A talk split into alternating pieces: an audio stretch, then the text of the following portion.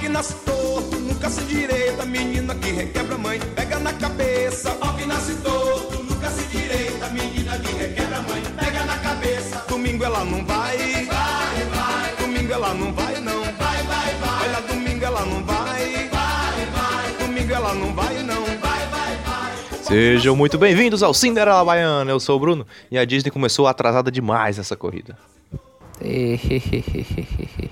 Eu sou o Beto e se você nunca precisou pegar a, a pegar a conta emprestada de alguém da Netflix, você é privilegiado.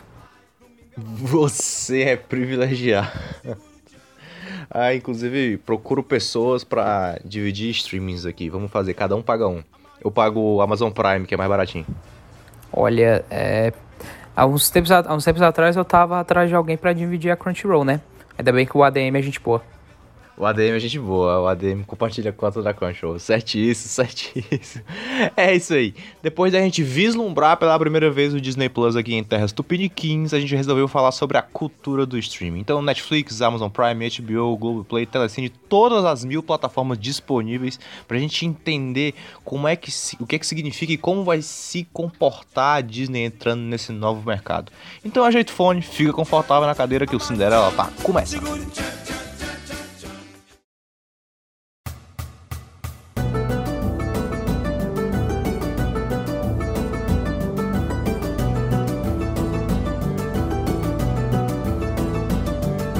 Meu querido Bruno, Opa!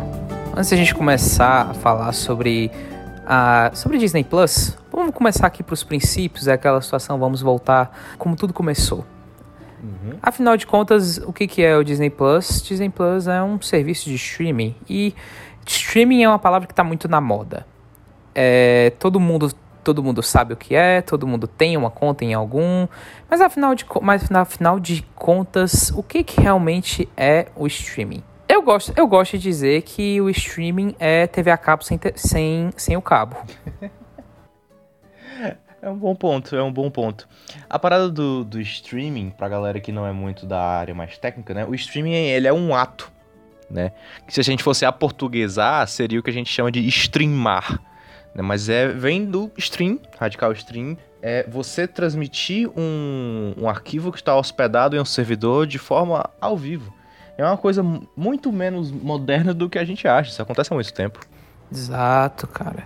É, e por que, foi, por que foi que se tornou tão popular? Afinal de contas, o que foi, como foi que isso tudo começou? Como foi que surgiu a Netflix, por exemplo, que ainda até hoje, no, dia que, no período que a gente está gravando, 2020, a Netflix é o serviço de streaming mais popular do mundo.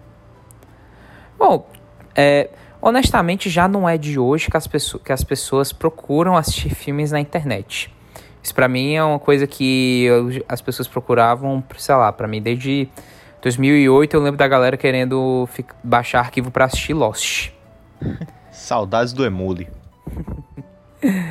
Exato, mas a gente não tá, a gente não tá aqui pra falar sobre pirataria, isso aí é assunto pra outro cast.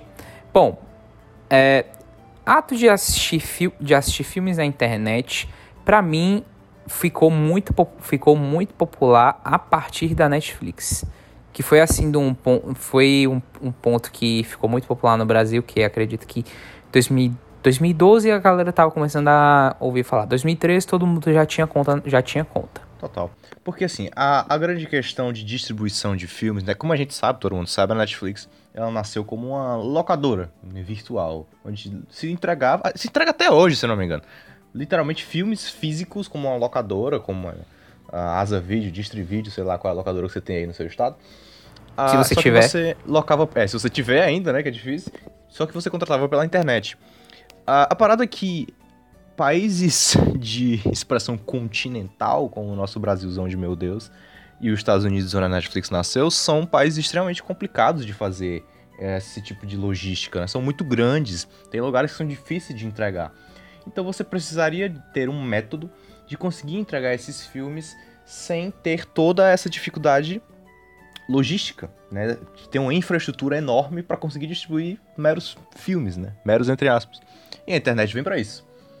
É, teoricamente, é, parafraseando é, Philip K. Dickens, é uma estrutura onipresente, chega onde precisa chegar. Claro que a gente ainda está se infraestruturando em questão de rede, mas chega onde precisa chegar. Então a ideia inicial da Netflix era fazer isso. Só que fazer isso justamente combatendo a, a pirataria, porque fazia de um preço modesto em relação à quantidade de conteúdo que entregar.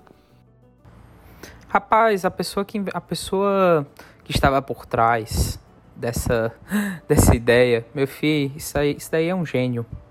Porque o que, o que cara fez, ele, ele revolucionou. Porque realmente assim, ele pegou, ele pegou algo muito algo que já estava muito que já estava fazendo muito sucesso, porque a Netflix é muito, já era muito popular nos Estados Unidos, é um uhum. serviço já antigo, existe, existe desde os anos 90, para vocês terem para vocês terem uma noção. Netflix não é não é de agora de 2015, de 2015, se assim dizer. Tipo assim, o cara que o cara realmente pegou e pensou assim, cara, por que que tá dando certo hoje? Todo mundo, todo mundo agora é fissurado por internet. E como a gente tem, como a gente tem aqui as licenças, como a gente pode fazer fazer aqui, como a gente tem a mídia, se assim dizer, como que é feito com os DVDs, bora fazer com, bora, bora botar tudo isso na internet. Um preço, a gente cobra um preço X, a gente não limita usuários e quanto mais gente, mais gente tiver, mais vai dar lucro. Com certeza. Com certeza. E por incrível que pareça, o que eu vou falar aqui pareça um pouco absurdo, é uma estrutura que é complexa, mas ela não é difícil. Fazer um servidor, falando assim como um programador que não sou, leigo, mas fazer um servidor, construir um servidor é, com a gama de filmes que a Netflix começou, por exemplo, não era uma estrutura muito complicada de fazer, não era um investimento tão alto assim, porque o filme quando você baixa no seu torrent, ele tem um peso, entre aspas, de uns 2 GB ali, por ali, mas que para um servidor não é algo muito complicado. É muito menos complicado do que fazer, de repente, o um multiplayer online de um jogo.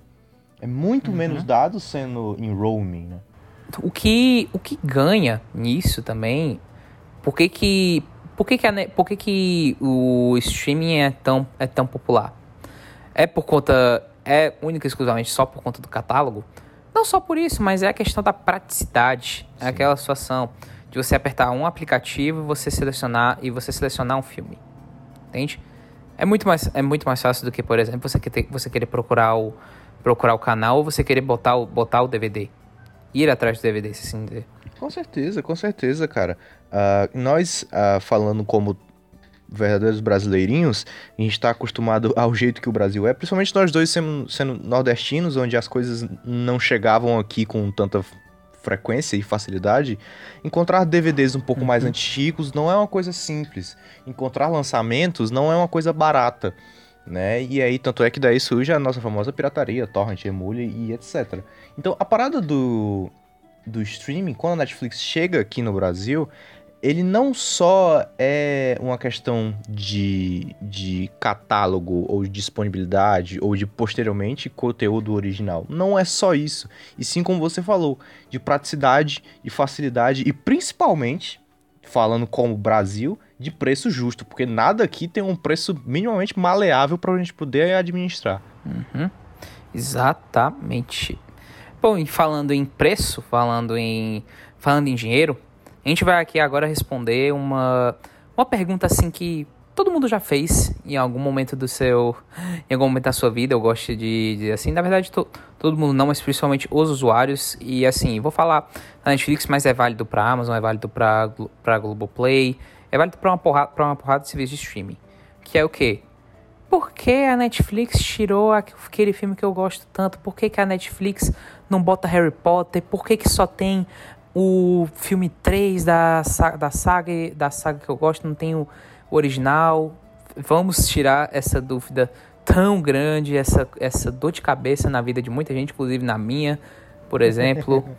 que, o, que isso que eu. Por que, que a gente está chegando nisso aqui? Porque isso. Chegando nesse ponto. Porque isso vai responder também muitas outras perguntas que vocês. que a gente vai, faz, que a gente vai fazer.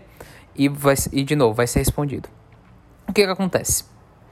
Por que, que vocês acham que, por exemplo, a Netflix ela tinha, ela tinha essa ruma de acesso a uma ruma de filme que ela não produziu? É aquela situação, a Netflix é, como, é o portal, tal, ela, não, ela por muito tempo não era produtora. Porque hoje a Netflix, além de serviço de streaming, ela é uma, é uma produtora. Porque era muito simples. A Netflix, a Amazon, o Globoplay Eles têm, eles têm filmes e séries que, tipo assim, aquilo ali não pertence a eles. Não foi eles que produziram, não foi eles que. Eles não tiveram nada por trás. Porque, por exemplo, a Netflix ela não tem Harry Potter, ela não tinha Harry Potter, ela chegou a botar alguns filmes do Harry Potter, mas não botou tudo e agora ela tirou tudo, ela tirou isso. Porque é muito simples, gente. Filme é uma propriedade. E para você ter essa, e para você para você conseguir essa propriedade, essa propriedade ela tem uma licença, ela tem uma licença. Que a Netflix, a Amazon vai lá e ó, é o seguinte, eu vou comprar a licença desse filme. Essa licença, ela tem uma data, ela tem uma data de validade, que é o seguinte, ó, eu vou comprar, eu vou comprar aqui a franquia Indiana Jones. Eu vou comprar a comprar a licença dela e ela vai estar disponível na Netflix. Ela vai estar disponível na Netflix por quanto tempo? Até o momento que a licença vencer. E aí quando a licença estiver perto de vencer, a Netflix ela vai decidir se vale a pena ela manter isso, porque, porque custa caro, dependendo daquilo que você for fazer. E se realmente aquilo ali é algo que os telespectadores eles estão consumindo, é algo que vale, de novo, que vale a pena manter. É por isso que por muito tempo a gente via que Harry Potter tinha, por exemplo, as Relíquias da Morte parte 1, mas não tinha o 2, mas não tinha a Pedra Filosofal. Por quê? Porque entre ver as Relíquias da Morte parte 1 e ver a Pedra Filosofal, qual você acha que o pessoal vai querer ver mais? Ele vai querer ver mais a parte 2, que é mais legal, a, ou Pedra Filosofal, que é melhor, e sai mais caro. Sim, sim, com certeza. Tudo que se trata sobre licença, especialmente tratando sobre licença sobre propriedade intelectual, como marca, uh, registro, como filme, como música, tudo isso é muito complicado porque ele tem vários critérios inseridos. Um deles, como o Beto já falou, é a data de validade. Quando você compra a licença, normalmente, se não for um contrato extraordinário, ela tem um prazo que ela se vence. Uh, você precisa estabelecer para onde vai aquele, aquela licença. Se você é dono de uma empresa no Brasil e você comprar uma licença, você não pode vender aquele produto na Ásia. Você só pode vender ele no Brasil, porque é onde o contrato estava dizendo. Por isso que fica aquela coisa de, ah, tem The Office na Netflix dos Estados Unidos, mas não tem The Office na Netflix do Brasil. Por quê? Porque foram vendidas as licenças para empresas diferentes. E é aí, por isso que Sim. vai essa brincadeira. Muitos filmes, na verdade, muitos produtores fazem contratos com os próprios atores, né, do filme, para que eles continuem ganhando sobre a venda da licença. Então é por isso que é muito complicado. Às vezes esse dinheiro ainda vai para os atores, às vezes não, muitas vezes a depender do contrato. Então é uma coisa muito complicada que tem que passar por um fulcro de muita gente. Não é um contrato muito simples. E principalmente nos dias de hoje, com mil plataformas em cima, tudo é muito brigado. Um, imagine o quanto uma saga como Harry Potter não é disputada mundo afora. Todo stream Cara, quer. Demais. Então é complicado, não é tão simples assim. E é aí onde vão entrar as produções originais, né? Produções originais, gente. O negócio é o seguinte: se antigamente a gente via, a gente a gente pensava na Netflix, pensava na Amazon por conta do que do que tinha, que um não que um não teria, por exemplo, eu lembro que quando eu vi o Amazon Prime pela primeira vez, eu ficava encantado que eu ficava, poxa, tipo assim, a Netflix não tem Clube da Luta e a Amazon Prime tem. É, Netflix, a Amazon Prime não tem, não tem The Office e o outro não tem e tal. Isso, por mais que seja um, um, ponto interessante que faz as pessoas baixarem, vamos, vai chegar no ponto que isso aqui agora vai morrer. Que o que vai realmente valer a pena você assinar um serviço ou não é a questão do conteúdo original. Vamos pensar assim, Breaking Bad. Breaking Bad é uma série da, da AMC, está disponível na, na Netflix há muito tempo, foi inclusive como eu, como eu assisti pela primeira vez. É, e vamos pegar e vamos pegar é, Stranger Things. Stranger Things que é uma série original da Netflix, é uma, é uma coisa deles que não vai sair do catálogo, foi eles que produziram, é meu, entende? Uhum. A Netflix ela ganha dinheiro se você. Se, a, se, todo mundo assistir Breaking Bad.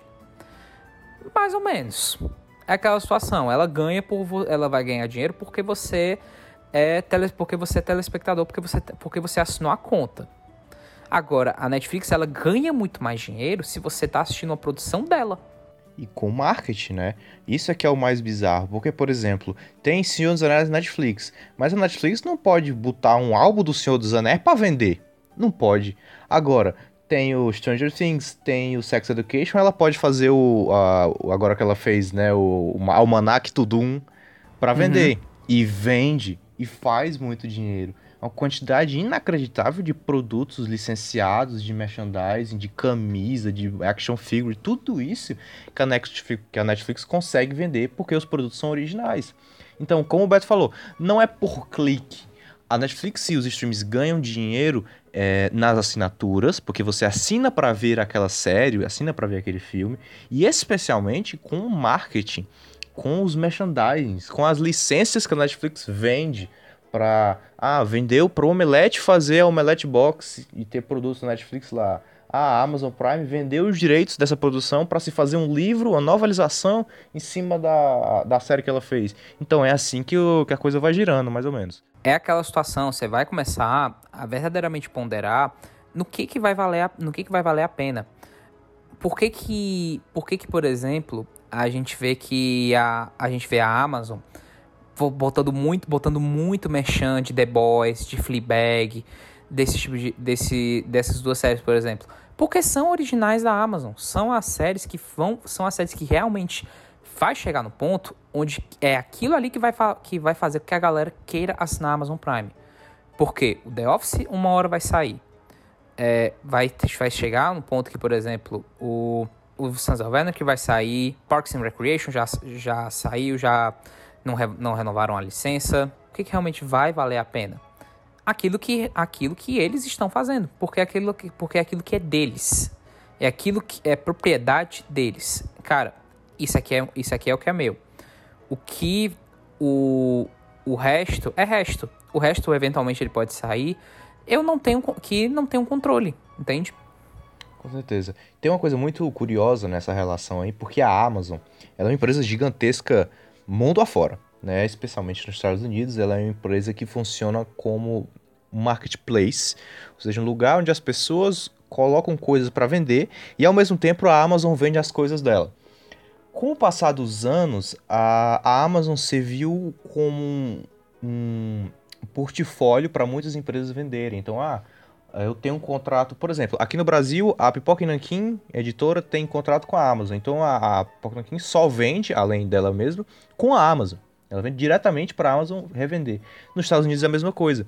E a Amazon começou a ter uma sacada de fazer esse tipo de venda em troca dos direitos de transmitir um filme. Por exemplo, a Warner queria vender um produto pela Amazon, aí ela vai e colhia um direito de filme para poder vender, para poder passar no Prime. E assim ela ia fazendo os contatos até que ela montou o que a gente conhece hoje como Amazon Prime Video. E é por isso que tinha tanta coisa antiga no início da Amazon Prime. Tanta coisa de filme clássico. Filme que, porra, a Amazon Prime tem chaves. coisa que nenhum streaming tinha. E é por isso que ela, é, é, ela fez, porque ela tinha muito poder sobre as produtoras, sobre as marcas, e foi assim que ela foi montando uh, o, o, seu, o seu catálogo. Exato, cara. Bicho, eu lembro que quando eu quando eu assinei a Amazon Prime, eu fiquei, tipo, fiquei maravilhado. Eu passei, eu passei um certo tempo até sem acessar a Netflix. Hoje, hoje em dia, é uma situação que já ficou... É aquela coisa, já virou, meio que virou cômodo, entende? Até porque uhum. tinha um negócio que até certo tempo eu, eu sentia que a, a Amazon ela não, retira, ela não retirava as coisas. Foi, foi realmente chegando um tempo onde as coisas foram passando, as licenças também foram começando a ir para outros lados e tal. E hoje em dia, e hoje em dia até por conta que até por conta de outros outros streams, fica para mim um negócio muito mais equilibrado. Sim, como você disse, ficou muito mais equilibrado em questão de todos os streams têm propriedades importantes lá, né? Não tem um que que acumule muita coisa. Exato, cara. Tipo assim, é aquela, é aquela situação, por exemplo. Eu vou. Eu falo, eu falando assim por mim. Eu sou. Eu tenho. Eu sou usuário de. Sou assinante de três serviços. Mas eu consumo. Eu consumo cinco. Por exemplo, eu sou assinante da Netflix. Sou assinante do Amazon, do Amazon Prime. Eu também, e eu sou assinante do Disney Plus. A gente está gravando a, hoje, o Disney Plus acabou de, acabou de lançar. Uhum. Mas eu tenho acesso ao Globoplay pela conta do meu, pela conta do meu amigo meu. E também tenho acesso à conta do Crunchyroll pela conta do Bruno. Sou eu. o próprio. Por que que, por que que eu não assino, por que que eu não tenho uma conta no Crunchyroll? Por que que eu não tenho uma conta no Globoplay? Porque eu sou um sovina miserável? Talvez. Mas é porque é uma questão, pois é porque é uma questão de teste. Por exemplo, eu ficava eu fico pensando assim, caramba, será que vale a pena eu querer assinar a Globoplay? Por exemplo, a Globoplay, eu lembro que eu, eu pouco uso até, mas eu usava muito a Globoplay para ver The Big Bang Theory. Uhum. E eu não quero gastar, gastar com o time só para ver The Big Bang Theory, por exemplo. Apesar de que eu não estou querendo, eu não estou querendo dizer que o Globoplay é um serviço de streaming ruim, pelo contrário, ele até ele confessa assim, é não sei se tem algum representante do Globoplay me escutando aqui, por exemplo. Tem alguns problemas com ele, porque eu acho ele muito, eu acho ele muito lento. Em momentos eu acho que ele trava muito. Tudo bem que é aquela situação, ele é um streaming completamente nacional. Então ele ele tá sujeito a ele tá sujeito a, a mais falhas e tal. Só que ele tem um catálogo também muito bom. Tem. É aquela situação, é, a gente pensa no Globoplay, a gente pensa que só vai ter os, os, as novelas, só vai ter G1, só vai ter as séries da Globo. Mas é aí que a gente se engana, por conta, da, por conta de que, de novo, a Globoplay, eles investiram muito nessa questão da licença. A ponto deles verdadeiramente queriam ser mais exclusivos, se assim dizer. Por exemplo, Globoplay, se não me engano, hoje é o único streaming onde a gente pode assistir Doctor Who.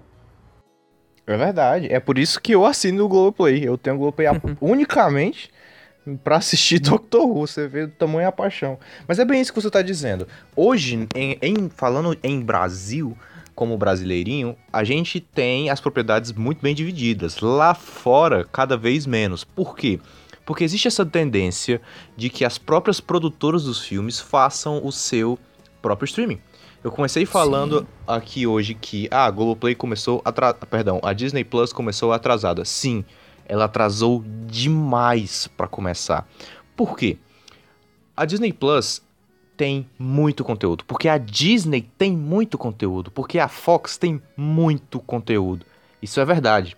Tudo ela, todas as propriedades que ela desenvolveu ao longo dos centenários, não é centenária é menos, mas a quase centenária história da Disney podem é estar quase. disponíveis na, na plataforma de streaming.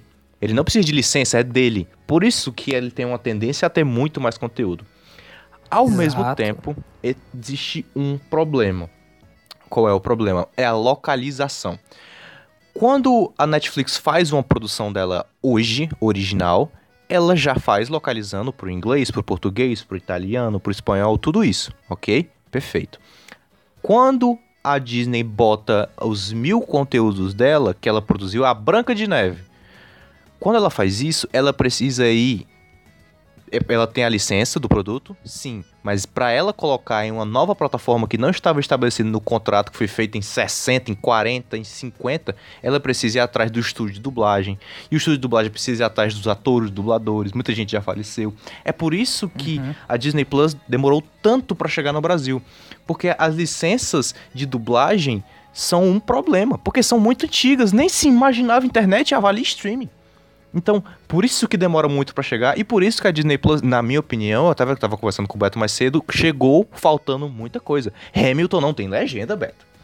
Não tem, Como é que não. um streaming demora mais de dois meses para Dois meses e o quê? Sacanagem. Demorou cinco, seis meses para chegar aqui, diferença com o lançamento internacional, o que é uma piada, porque tudo que se lança lá fora já é para lançar na América Latina igual. Essa é a minha opinião, é por isso. E como sul-americano, é isso que eu quero você demora seis meses e um dos principais produtos que é Hamilton, que todo mundo tava louco para ver, não chega com legenda, uhum. aí tá de brincadeira.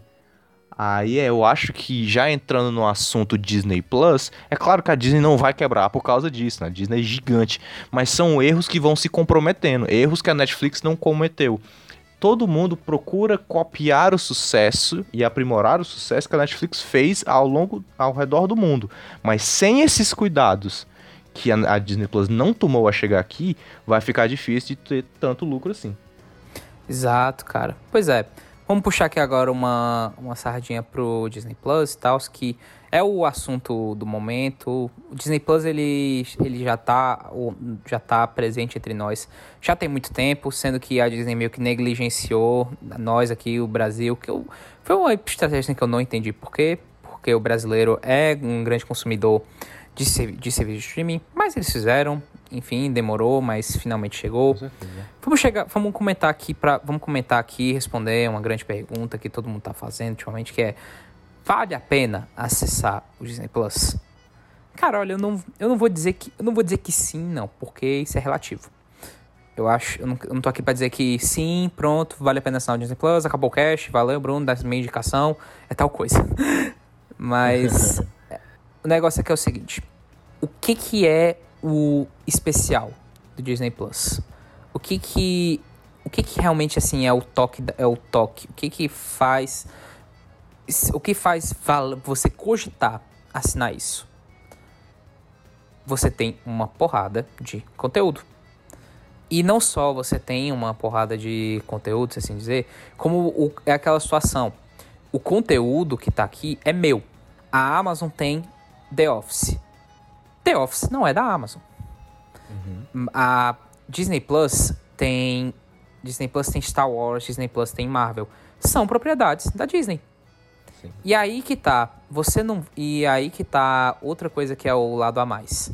Tanto você vai ter os conteúdos especiais que eles estão fazendo para eles, como voltando assim para o caso bem específico da Disney, do Disney Plus, que foi uma decisão que a, que a Disney puxou também muito tomado para América Latina. Eu não sei exatamente como vai funcionar isso também nos Estados Unidos, mas é que você não está no fim de querer ver tal filme.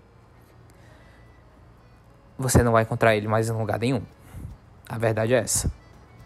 Você não vai encontrar você não vai encontrar filme da Disney, você não vai encontrar filme da Marvel, você não vai encontrar filme do, do Star Wars. Na Netflix, você não vai encontrar na Amazon, você não vai encontrar no Google Play, você não vai encontrar no canal da Warner, você não vai encontrar no canal da, da HBO e você também não vai encontrar em DVD, em mídia física, porque a Disney já praticamente meio que desistiu de fazer da produção de DVDs e Blu-rays de mídia física na América Latina como uma estratégia para que as pessoas assinem o Disney Plus. E nesse momento você deve estar tá pensando assim, putz, isso aí é. Eles não podem fazer isso, é monopólio. Eles podem sim, macho. O negócio é sim, é deles, eles fazem é o que deles. eles quiserem. Eu tenho uma opinião um pouco contrária do Beto, porque. Não sei nem se é exatamente contrário. Eu assino, sou assinante do Google Play por conta praticamente exclusivamente do Mandaloriano. Porque é um conteúdo que a gente vai produzir pra cá. Disney Plus. Então, eu, isso, Disney Plus, né? Isso. Tu falou Google é... Perdão, eu tô me confundindo, sabe por quê? Por causa do, do bundle que eles fizeram, a gente pode até falar um pouco disso depois. mas do, do Disney Plus. Uh, eu sou assinante do Disney Plus quase exclusivamente por conta do Mandaloriano, certo? Não é por causa do Feiticeiro de Every Place, apesar de ser muito bom. Não é por causa do Hannah Montana, apesar de ser muito bom. Mas esses produtos que, vamos dizer assim, têm uma memória afetiva, é claro que eles são gostosos de assistir, é claro que eles têm memórias muito afetivas, mas você pagar quase 30 reais no mês para ter acesso a esse tipo de conteúdo não é uma coisa que me agrada. Eu falo de uma forma uhum. pessoal. E especialmente pela desforra que a Disney faz com o Brasil de fazer um suporte fraquíssimo, sem. Pô, trazer coisa sem legenda, cara, é piada. Dublagem, tudo bem, eu fico calado, mas legenda não é Isso difícil. A galera faz legenda do japonês de graça, só pra galera, pra comunidade de anime ter acesso. Por que, a Disney traz coisas sem legenda? Não faz nem sentido. Então, assim, eu, esse sou eu, e aí você fica, você ouvinte, a sua opinião. Eu não sou a favor de assinar o Disney Plus agora. Porque é o seguinte, uh, voltando aqui ao assunto produção original. Quando Netflix e Amazon Prime, né, logo em seguida começaram esse, essa cultura, esse império de streaming aqui, a gente viu eles com licenças de diferentes empresas. E com o passar do tempo foram se desenvolvendo os, as produções originais. The Boys, Stranger Things. Para mim, o grande marco é o Marco Polo, que era da Netflix. O Orange the New Black, pra mim, é uma das séries mais legais que eu já assisti. Pena que o final é cagado, mas a série é muito legal. Com o passar do tempo, eles, a, essa, a Netflix e a Amazon foram se armando de produções originais. Hoje, o Disney Plus chega como uma faca de dois gumes. Primeiro, porque em, em latino, em Latinoamérica, como eles chamam, é, ele é a primeira grande produtora mesmo a chegar aqui com conteúdo original. A gente tem a HBO, mas a HBO é quase uma extensão da TV a cabo da HBO, né? E a HBO Max ainda não está em terras brasileiras. Então estamos falando de só de Disney por enquanto. Ao mesmo tempo que é surpreendente, porque caralho, bum, é, imagina assim um concreto caindo no chão, é a Disney chegando no streaming. É isso. Exato. Ao mesmo tempo que é uma coisa surpreendente, pode ser um pouco amedrontadora, ao mesmo tempo não. Porque é um conteúdo ótimo de se assistir, mas antigo, batido. Nós já vimos e revimos mil vezes. É como, óbvio que eu gosto de assistir os filmes dos Vingadores, os filmes da Marvel, óbvio, mas eu já assisti. Eu já paguei para ver esses filmes. Eu quero saber de conteúdos novos. Sim, a a Disney Plus tem muita coisa agendada para chegar. Tem o Mandaloriano, tem o WandaVision em, em janeiro, vai ter o Capitão América e o Falcão no ano que vem, mas e aí? A gente vai viver só de Marvel? A gente vai viver só de live action de Adame e Vagabundo, Rei Leão, Mulan, etc? Vai ser só isso? Tô esperando a Disney de fato fazer uma produtora, porque se você gosta de um filme de drama, o Disney Plus é uma desgraça. Porque os filmes Exato. bons da Fox, nenhum tá lá. Como é que a Disney Plus. Aí eu fico a pergunta, né? Como é que a Disney Plus tá junto, tem a Fox dentro dela e aqui no Brasil só tem duas temporadas de Simpsons? Assim, é básico, né? Lembra, lembrando que a gente tá gravando esse cast no dia 17 de novembro. Pode ser que, pode ser que no dia que você esteja escutando esse cast, talvez até o Disney Plus tenha, tenha caído do ar. mas, mas, assim, Cara, super, super entendo teu ponto, porque realmente, assim, é aquilo que a gente tava. Que a gente tava que a gente tá comentando, que é uma coisa que as pessoas estão meio que entrando no conflito, que é o que, cara, vai começar a guerra, a guerra dos streams. Sim.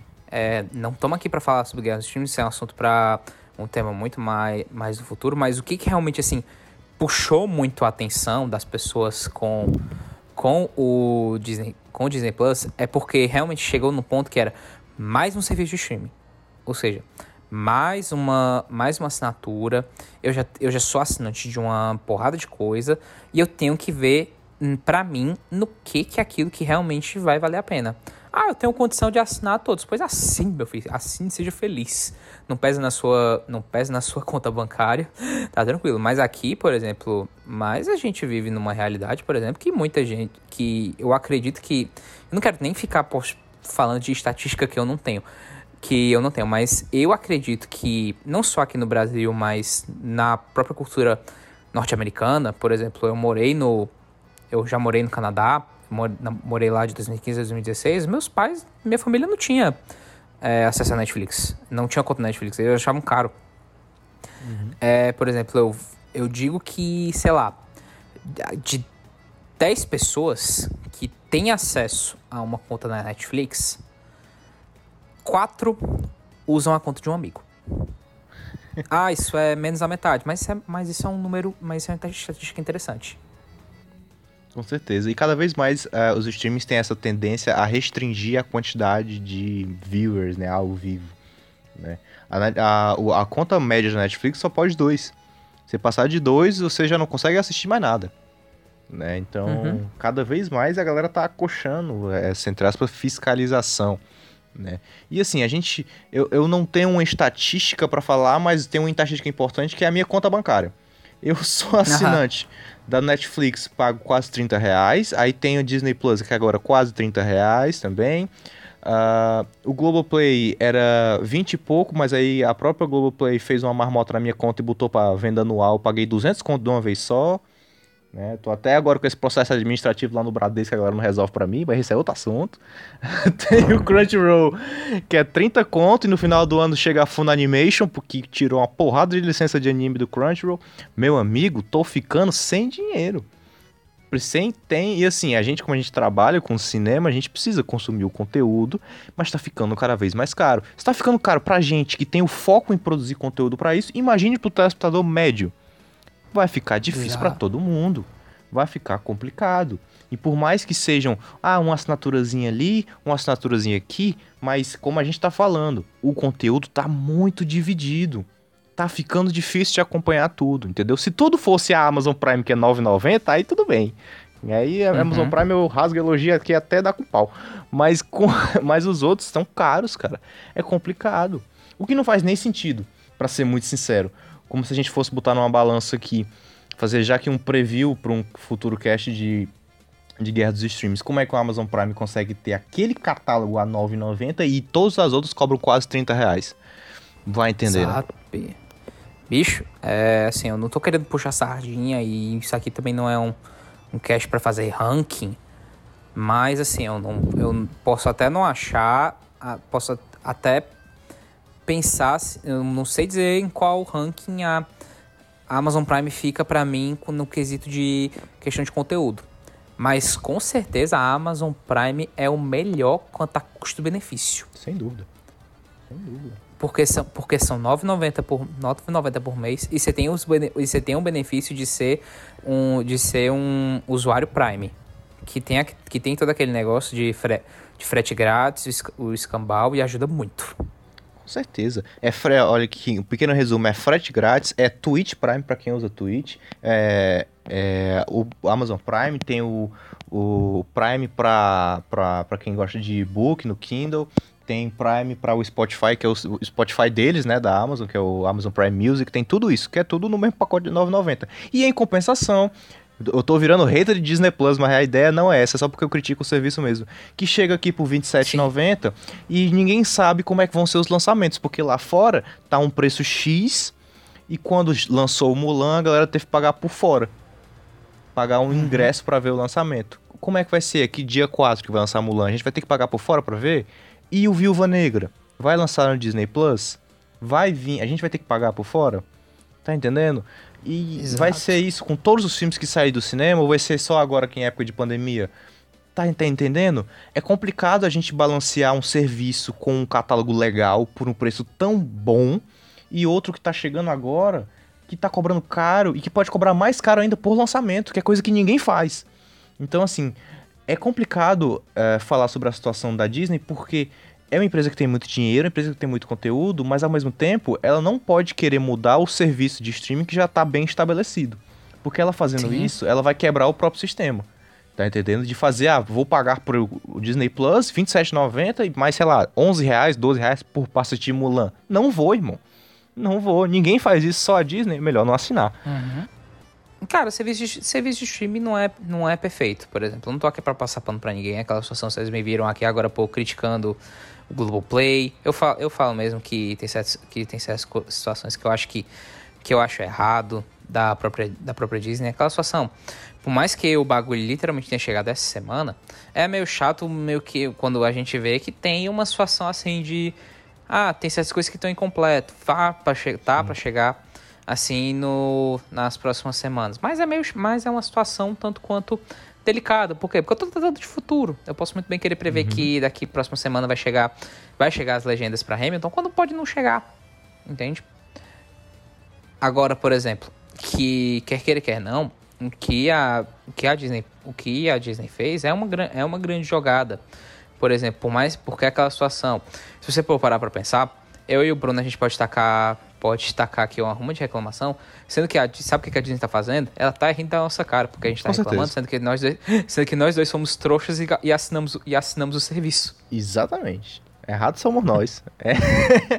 Esse é o negócio. Mas essa é a brincadeira, de que o, a cultura do streaming aqui, essa, essa palavra, inclusive, tá em moda, essa cultura do streaming, né? Mas é, ela é uma coisa em constante mudança. Porque a Netflix ela fez o modelo original dela, quando ela né, povoou essa, essa, esse universo pelas primeiras vezes. Uh, mas ao mesmo tempo está em constante mudança. A Disney Plus tem essa proposta de cobrar lançamentos por fora, né? Vamos ver se ela vai continuar.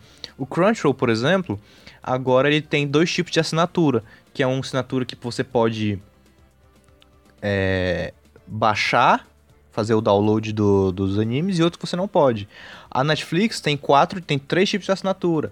Um que é com imagem, é, muda a resolução da imagem e muda a quantidade de contas que vai sendo, que você pode mudar. A Amazon Prime não, a Amazon Prime só tem uma mesmo e aí você rampa a guerra. Então, uhum. cada um vai monetizando de uma maneira diferente.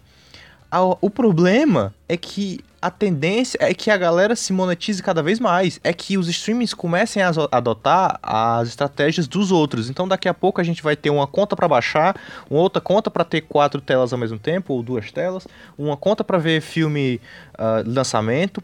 Esse vai ser o problema. Se a gente quebrar o sistema de streaming que a gente está acostumado com custo-benefício legal e virar TV a cabo e pagar muito caro por tudo.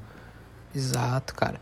Cara, porque assim, até voltando, por exemplo, pro, pro início que eu estava comentando, ah, cara, pra mim, é, streaming é TV a cabo, é TV a, é TV a cabo sem, sem, uhum. o, sem o cabo. Bicho, é porque é aquela situação, a gente reclamava tanto de que uma de assinatura de net, de, de Sky, é a, gente se pá tá pagando até mais caro do que se eu mantesse, por exemplo, uma conta no uma conta no net, conta no net. Se eu se eu descartasse, por exemplo, todas as minhas contas de streaming eu ficasse só com o NetNow. Eu ficasse com o Net eu tivesse direito a, a ter o Now, por exemplo. Eu ia acabar, eu ia acabar tendo, eu ia acabar tendo uma porrada de coisa, para ser, pra ser bem sério com vocês. Verdade. Verdade, verdade. A diferença talvez seja só uh, o, o, catálogo disponível on demand, né? Porque o National tem muita coisa uhum. de fato, mas a TV a cabo é ao vivo, né? Assim, a coisa vai passando. Então Exato. essa é a grande diferença, né? O que a gente está vendo aqui, gente, é uma situação de grandes proporções, que a gente não está querendo falar só sobre filmes e séries. Eu vou dar, por exemplo, uma. vou dar uma situação que eu e o Bruno a gente vai entender porque, porque a gente gosta de futebol, por exemplo. A galera do futebol também vai, vai compreender. Vai chegar, já chegou, por exemplo, num ponto, tipo assim, eu e o Bruno, a gente é, nós somos nordestinos. Uhum. A gente queria, a gente queria ver os jogos da Copa do Nordeste para ver, para acompanhar nossos times. A gente não tinha jogo da Copa, do da Copa do Nordeste, por exemplo, que a gente não conseguia acompanhar na TV. A gente tinha que baixar, uma, a gente tinha que baixar um aplicativo que era um serviço para poder assistir, que era o Live FC. Exatamente. Outro exemplo de um, de um streaming que não tem nada a ver com agora com. Que não, tinha, que não tem nada a ver com, com filme sério. É pra ver futebol. O mesmo vale, por exemplo, pra, pra galera que torce para o time da, da Série C e da Série D. Tá sendo. A Série C e a Série D tá sendo transmitido pelo Dazon, que é outro serviço de streaming. Total, Entende? total. É, e é, é, justamente essa parada. A Netflix, ela povoou um campo que tá se desfazendo para todo mundo. Nossa, tem todas as áreas. Por exemplo, para quem estuda, para quem faz Enem, o Descomplica é uma, um, quase um serviço de streaming. É quase não, ele é um serviço de streaming por assinatura.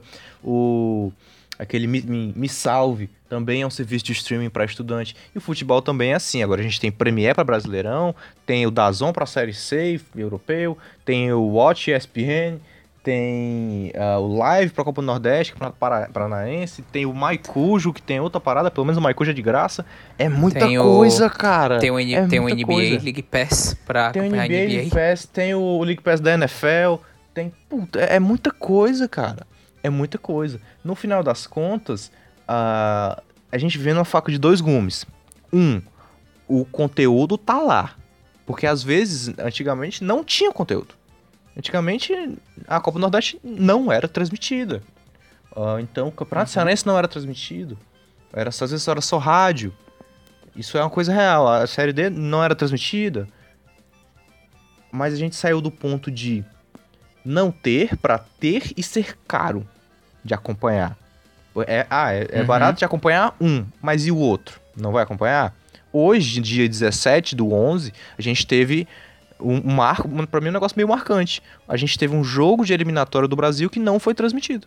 Só foi no Esporte Atrativo Plus. Não passou. Foi, cara. Inclusive, é, é um negócio absurdo, porque é lei no Brasil ser transmitido o jogo da Brasileira de Futebol, masculino e feminino também uh, na TV aberta. E não foi, por conta de brigas de direitos. É bizarro, cara. É muito, é muito bizarro. A gente tá vendo, tipo assim, ah, é o futuro, é o futuro e o sucesso. Quanto que muitas vezes acaba que não dá, acaba não dando muito certo.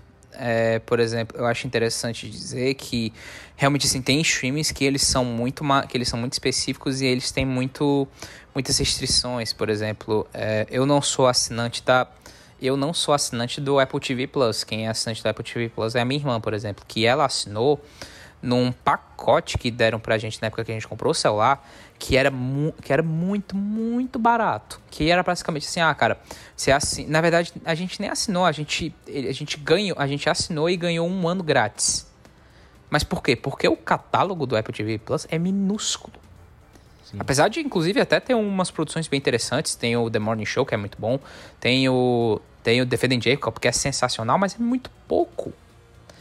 E assim, é, obviamente, e obviamente eles dão preços muito menores e, ta, menores e tal, e até agora está se mantendo.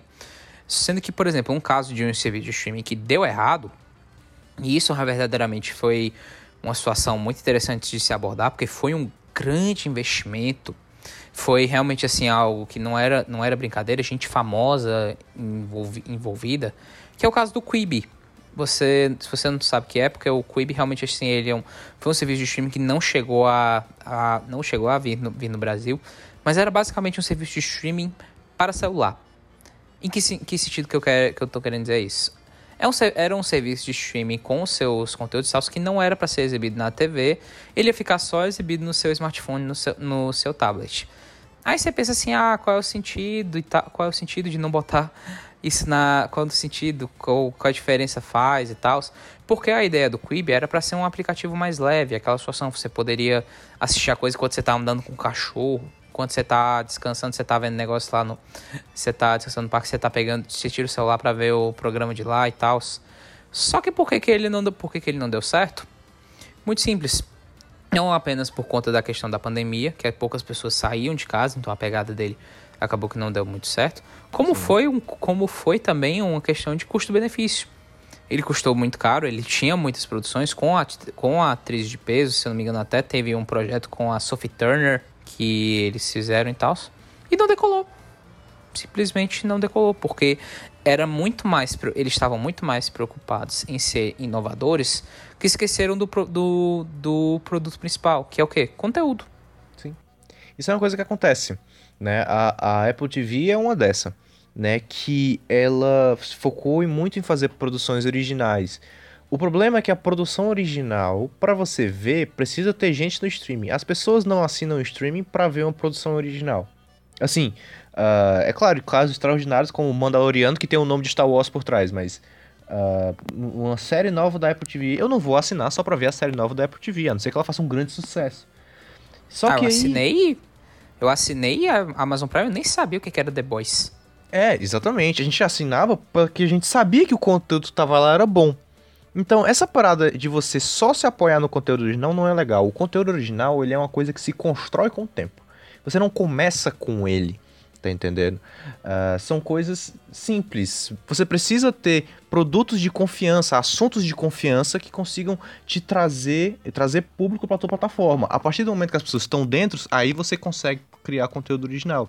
O que, para ser sincero, eu já via a proposta como uma coisa meio burra, assim. Não, tá, burra eu tô exagerando, mas a ideia de você ter um serviço para você usar em qualquer lugar ela já existe. Ela consome muito roaming de dados, sim, mas os lugares em que você pode consumir uh, conteúdo no meio da rua, andando com um cachorro, numa praça, sem medo de ser roubado, são lugares que a internet é muito simples e barata. Tá entendendo? Então, uhum. essa ideia, ela não ia se popularizar em países como o Brasil, em países assim, porque você vai usar o Kibi aonde aqui? Dentro do ônibus? Dentro do. Pra ser assaltado. Pra, cidade, pra ser assaltado. A galera já usa com o celular no bolso, a galera já é assaltada. Imagina com o celular assistindo, irmão. É complicado. É um, foi uma ideia que eu entendo o princípio da ideia, mas tratando-se de globalização, porque não é só Brasil, né? É mundo todo, pô.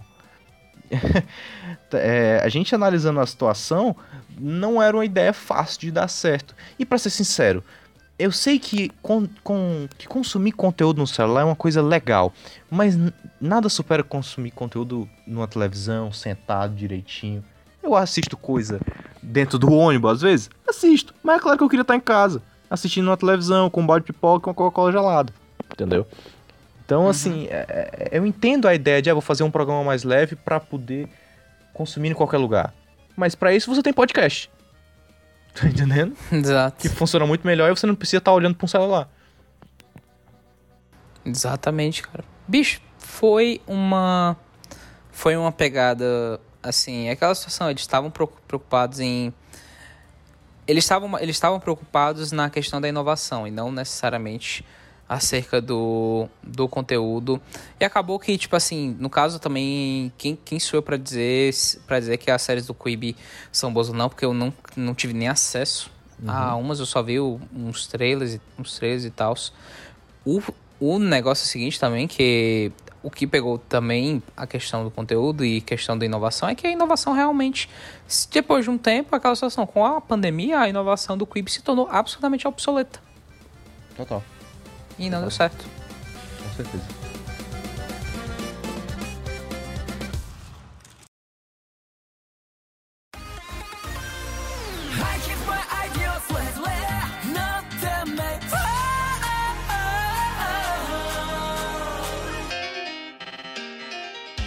Então vamos lá, Beto partindo aqui pros finalmente do Cinderela Baiana. Antes de partir pros finalmente, falar aqui que a gente tá lá no Instagram, arroba Cinderela Baiana com dois N's. A gente também tá no TikTok, arroba Cinderela Baiana com dois N's. A gente também tá no Twitter, arroba Cinderela Baiana.